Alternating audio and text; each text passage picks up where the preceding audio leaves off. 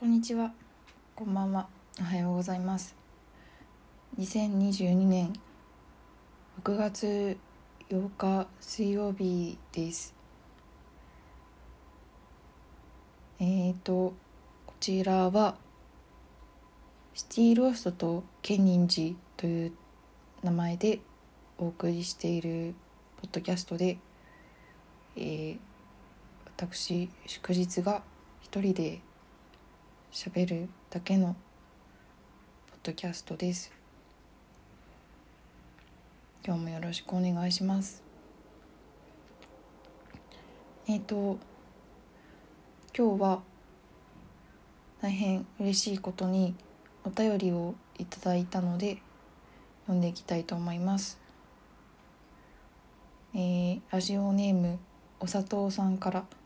ありがとうございます。砂糖さんのお砂糖はあのコーヒーとかに入れる砂糖のお砂糖さんです。ありがとうございます。はじめましていつも聞いています。好きな映画や最近見た映画など映画に関するお話が聞きたいです。それと大学に通っていたまたは現在通われていましたら大学で学ばれている内容についてもお聞きしたいです。ということでお便りありがとうございます。なんかたびたび私はここで映画の話をしている気がするんですけど映画の話ばかりして良いのでしょうかという感じはあるんですがあの メッセージいただいたので。そうですね。最近見た映画だと結構なんだろうな。あのとあるミニシアターで働いていて普段、まあ、チケットをもぎったりしているんですけどあの福利厚生での映画館でやってる映画は勤務時間外ならいつでも無料で見れるので結構たくさん見ていてここ1ヶ月でもどのぐらい見てるかな？10 13本ぐらい多分見ているんですけど最近見た映画で印象に残っているのはそうだな。すごい最近ではないんですけどえっと今年の私が見たのは今年の年明けぐらいに見た見てすごく良かったのはえっと浜口竜介監督の「偶然と想像」これはすごく良かったし結構映画館で働いているというのもあって割といろんな人といろんな場所で映画の話をすることが多いんですけど「偶然と想像」は見た人みんないいって言ってる印象があります。浜口竜介監督はあの最近だと「ドライブ・マイ・カー」が注目されているんですけど「ドライブ・マイ・カー」よりも見やすいかなと思います。偶然と想像はえっと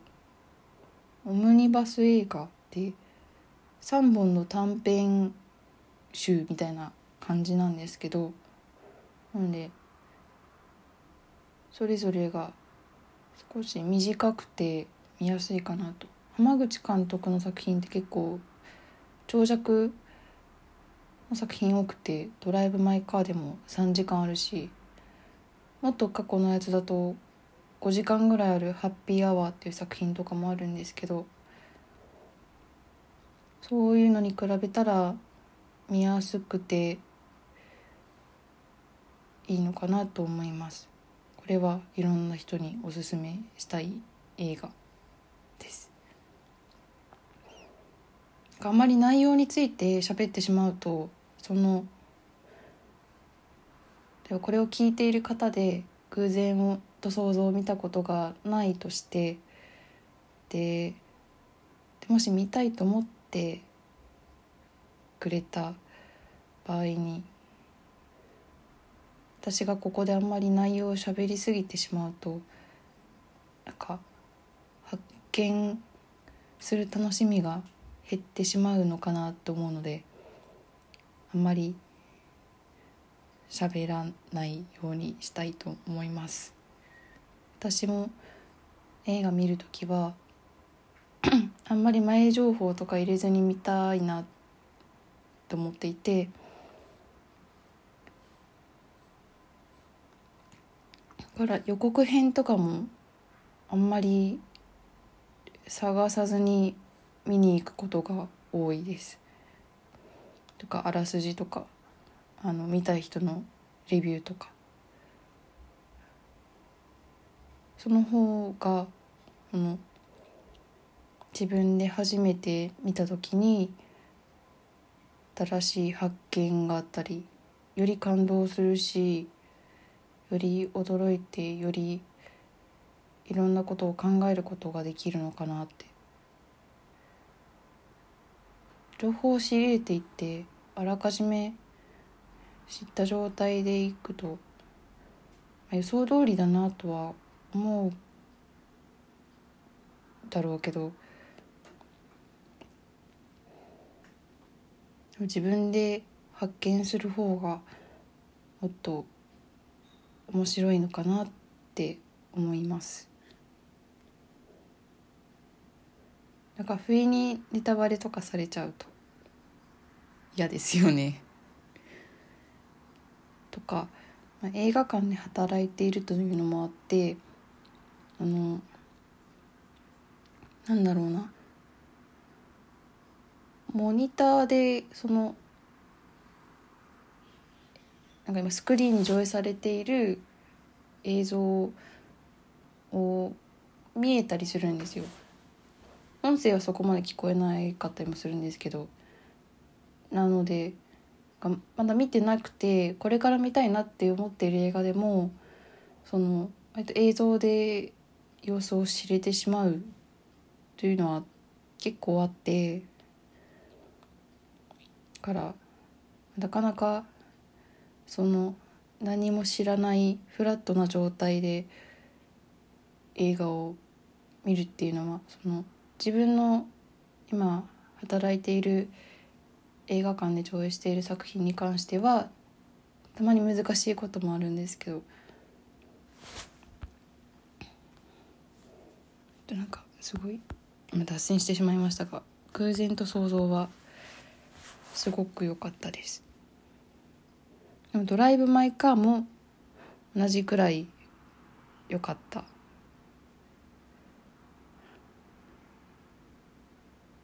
これは結構長いんですけど長いしあのこういう作品なんだろうな。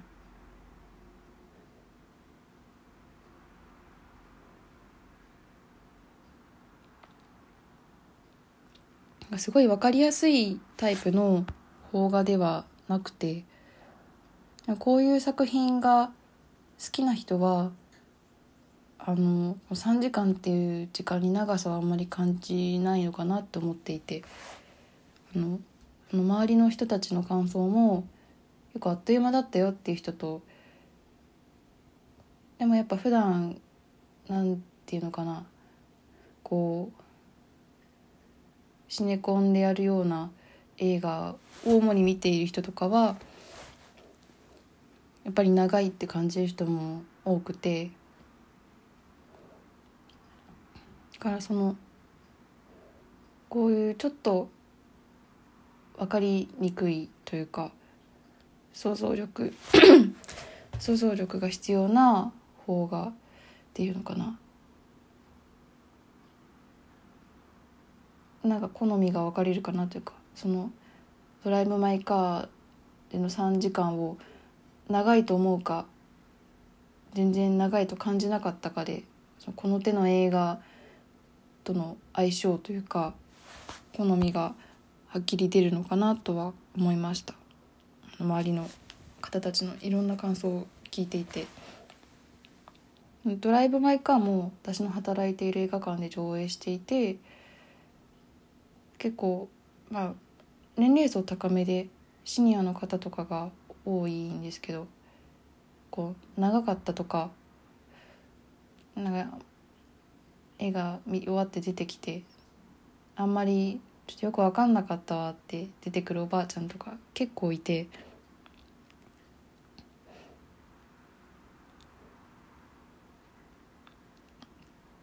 すごい分かりやすい作品ではないけど私はすごく好きでした。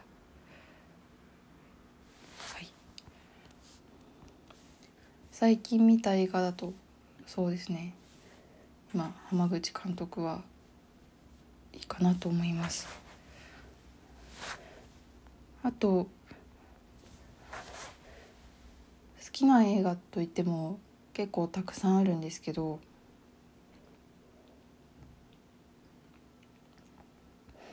うんそうだな。えっと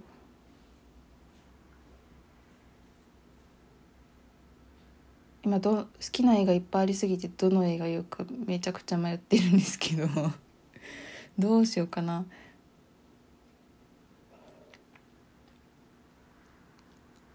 えー、っとじゃああれにします。えー、たまにあのアジアの映画を見るんですけどたまにというか結構香港の映画とか台湾の映画とかが割と好きで。でその中でもウォン・カーバイっていう香港の映画監督がいてその人の作品は私は一番好きです。本当にき。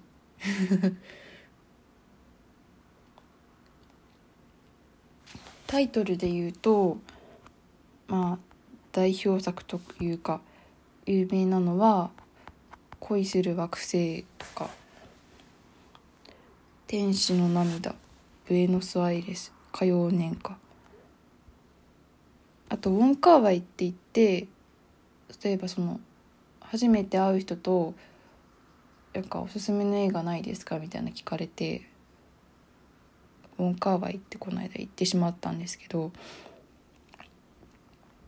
まあパッと聞いてわかる人ではないとは思うんですけど「えー、マイ・ブルーベリー・ナイツ」っていう作品があってこれだけ確かハリウッドで撮っているなんかキャス違うか。ちょっと違うかも。そう言っちゃったかも。だからキャストがあのジュード・ローとかノラ・ジョーンズなので結構「マイ・ブルーベリー・ナイツ」を知っている人は多い。これも監督がウォン・カーワイなんですけど他のは基本この香港人というか中国系の人たちをメインキャストで撮っていているのでこう西洋欧米の人で撮ってる作品は多分これだけなんですけどこれを知ってる人は結構多いです。この監督の「マイ・ブルーベリー・ナイツ」も良かったけど「恋する惑星」とか「ベーノス・アイレス」あと「火曜年歌」っていう作品もあってこの辺が私はすごく好きです。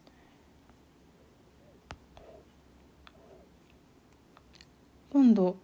今年の8月ぐらいにの 4K レストア版っていうのが劇場でそんなに上映感多くはないと思うんですけどまあやるとこではやると思うのでもし機会があればぜひ見ていただきたいです。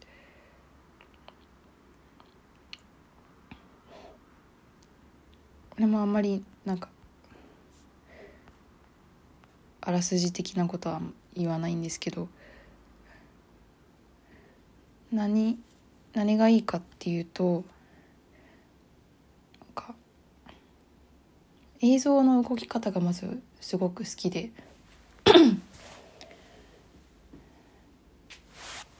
えっと「恋する惑星」っていうのが94年の作品でこの辺とかは結構すごい映像に動きがあるんですけど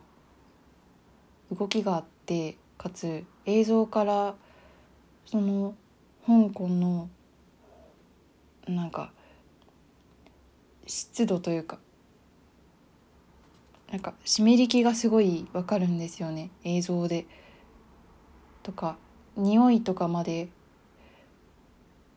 なんとなくその例えば日本にはない台湾とか香港はちょっと私は行ったことないのであれなんですけどなんかアジアっぽいそのなんか匂いというか。台湾もなんか匂い独特な匂いがあってあった気がしてあの市場の辺を歩いてる感じのでイメージできる匂いとかまでもが映像で伝わる気がしてそういうところもすごい好きなんですけど逆に「火曜年歌」っていうのが2000年の作品なんですけど火曜年歌はなんか逆に定点静止してる画像が映像がすごい多い気がしてなんか鏡越しに人の表情を撮ったりとか多分最初のショットがすごいいいんですよね。なんかタバコの煙の動きをじっと映すとか。なんか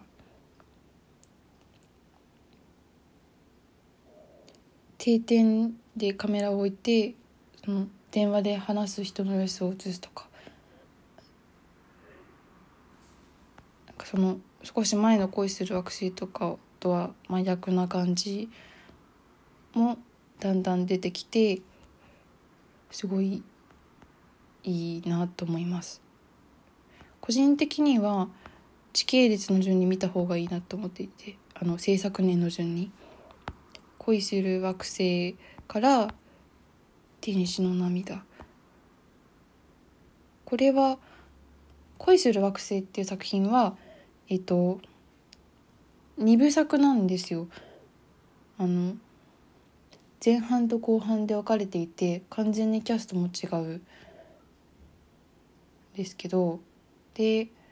前半の方に金城武が出ている。ですけどで天使の涙」っていう作品は一本なんですけどこれはもともとはその恋する惑星の3本目として作られる予定だったんだけどなんか予算オーバーだかなんかうまくできなかったのが一本として作られた感じのやつが「天使の涙で」なので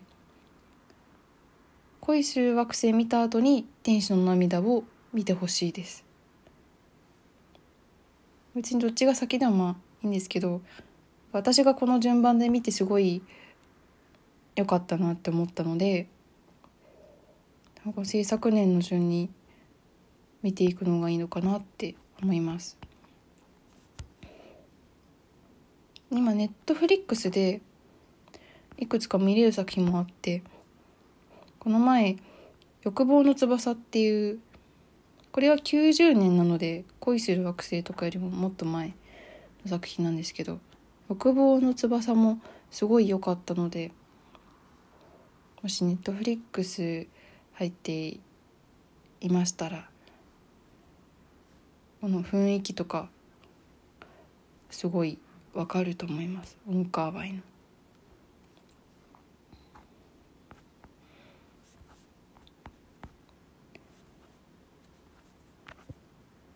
好きな映画はこんな感じです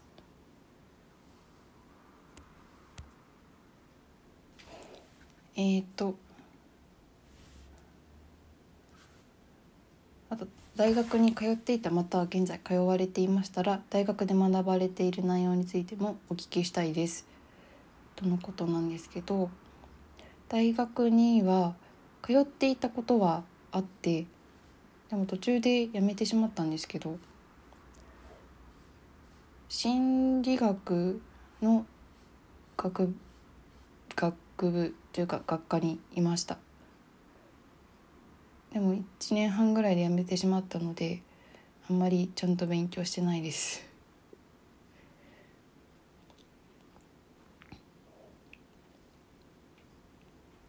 はい。こんな感じです。お便りいただいてありがとうございます。えっとお便りフォームというのがありますのでえっとこれを聞いてる方は主に Spotify で聞いていただいているのかなと思うんですけど Spotify の一番番組の一番上の部分にお便りフォームへのリンクが貼ってあるありますのでもし何かお便りですとか感想またこういったご質問などありましたらぜひ送っていただけたらなと思います。とても喜びます。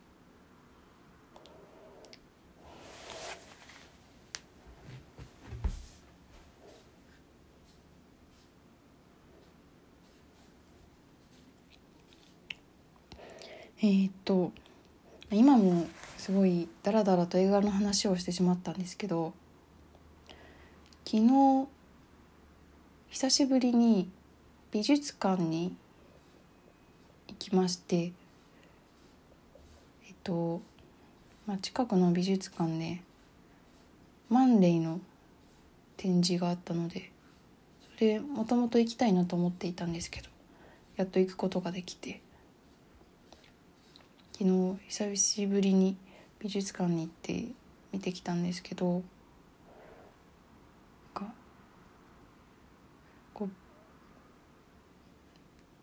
静止してる絵画を絵画というか、まあ、写真がほとんどだったんですけどマンデーは。こう動かないアートを見るのはなんかすごくいいなと思って。どうしても最近映画ばかり見てしまって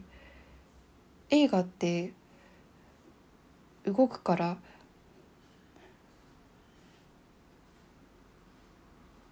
なんだろうな。その目の前の映像について確かにいろいろ感じたり考えたりあるいはすごい覚えておきたいセリフとかあっていいなって思ってもその次の瞬間にはまた少しずつストーリーとかが展開していてなんかそっちの映像を追う方に集中してしまうんですけどあの美術館で静止してるアートを見るというのは自分のペースで見れてかつ自分のペースで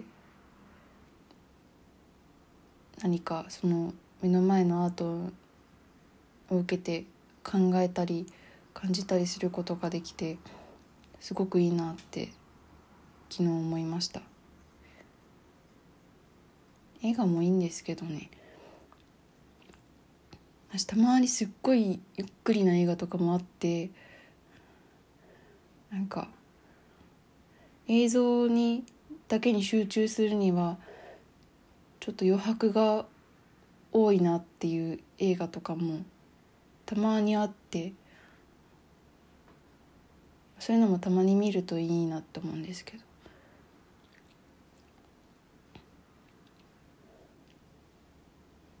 でもなんか普段そう映画っていう流れるものばかり見てしまうからこう立ち止まってゆっくり考えたり感じたりするのは定期的にやらなきゃいけないなって昨日すごく思いました。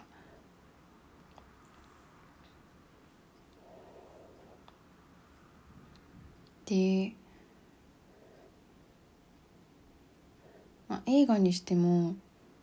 そう絵とか写真とかアートにしてもなんだろうな。自分で見る分にはその見て感じて考えたまんまでいいと思うんですけど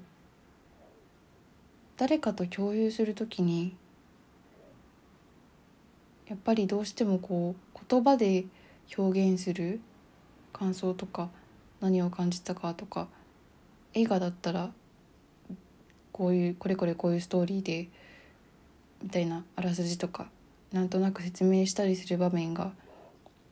言葉で説明することが多いと思うんですけどか自分の中のなんか言葉が自分の中に全然足りてなくて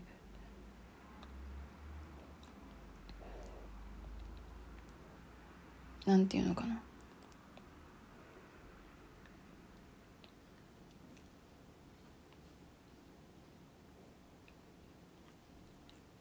で全く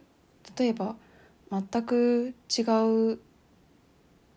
映画を見たり全く違う写真とか絵画を見たりして確かに違うことを感じて考えているのに自分の中にで使える言葉が少ないからなんか似たようなことまで安易にまとめてしまったりしてしまうことが最近ちょっと多いなって思っていて言葉をもっと摂取しなきゃいけないなってすごく思っています。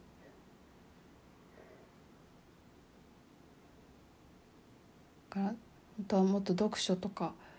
する時間をちゃんと取りたいしあるいはラジオを聞いたりこうポッドキャスト一人でポッドキャストやっている方のやつ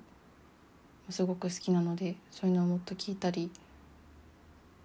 音楽を聴いたりしてなんだろうななんか自分以外の言葉を摂取していかないとなんか自分だけ何もしないで自分の中から新しい言葉が生まれることってほとんどない気がしていて何もしないで。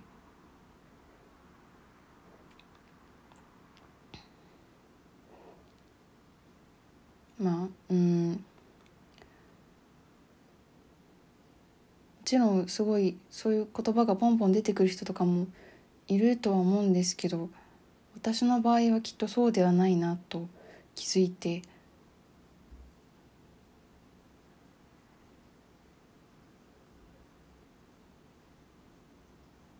なので、まあ、他の人の言葉ではあるんですけどでもそうやって摂取していかないとあの例えば映画の感想とかを誰かと共有するときにすごいなんか簡単な言葉でまとめてしまってで自分の中でもそうやって記録記憶されていくからなんか解像度が下がるというか。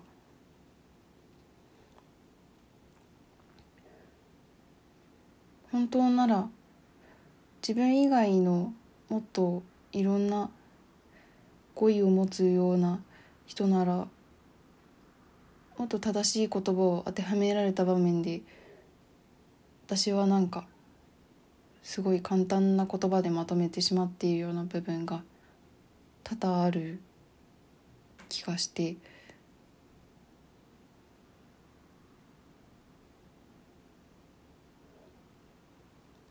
もっと言葉を摂取していかなきゃいけないなと。昨日その絵を見て絵絵っていうか写真だ。写真を見てそうそのそれを見てなんか誰かと共有するときに感想とかをね共有するときにすごい難しいなって思ってしまって。で摂取してかつアウトプットしていく。摂取するばかりじゃ自分の中になんか溜まっていくというか。それは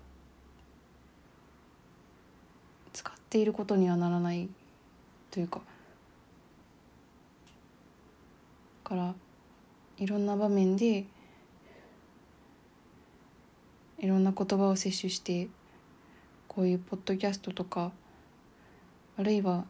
たまに文章を書いたりするんですけどそういうところでに反映させていく、まあ、ポッドキャストもそうだし文章もそうだけどやっぱ一番は自分以外の誰かと会話する場面。でに反映させていきたいなってそんなことを最近考えています。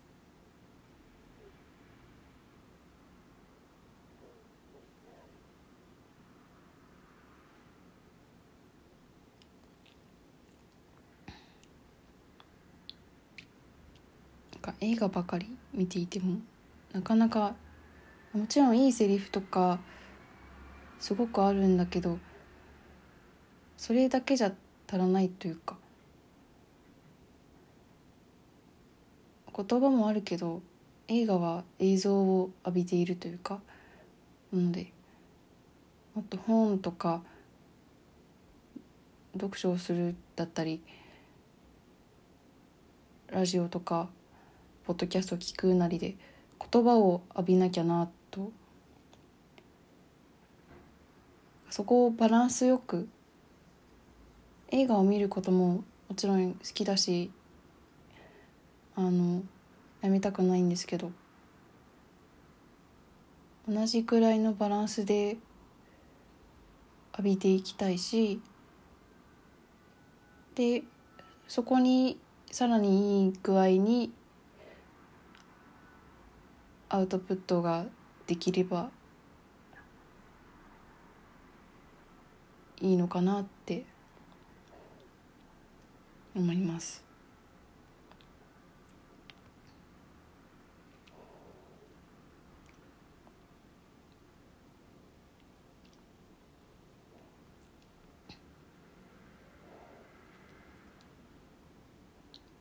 普段何もしないとなんかどうしても同じような言葉で自分の考えてることとかをまとめてしまいがちなんですけど昨日の夜ツイッターで宇多田ヒカルのインタビュー記事を見かけて読んでいたんですけど結構長くて本当に言葉を浴びているような感覚で。でその時に読みながら自分の中にもすごい考えていることというか言葉がすごい湧いてくる感覚がすごくあって。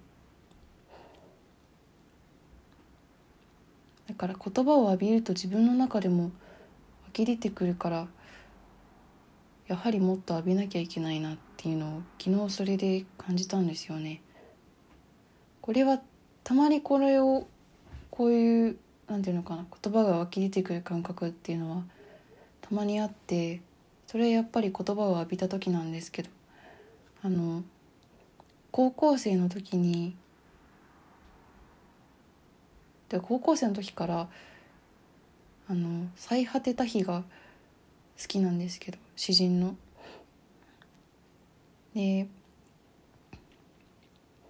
まあ本詩集とかいくつか持ってはいるんですけどなかなか全部は買えなくて高校生の時とかは。でなので本屋さんでよく立ち読みしていてで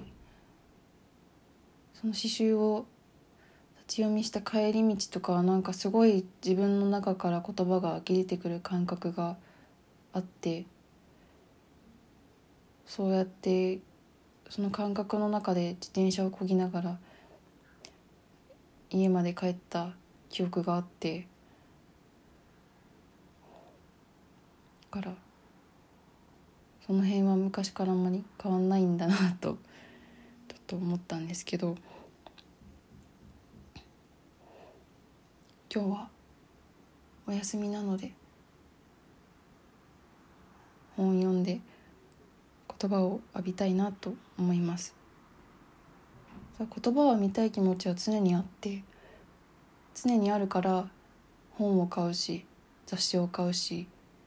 あるいはラジオを聴くしポッドキャストを聞くんですけど最近なんか本結構買ってしまって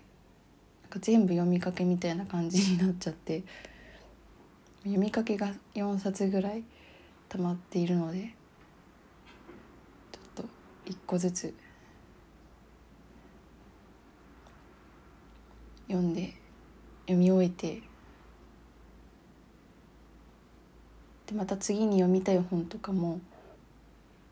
なんとなく自分の中では決まっているので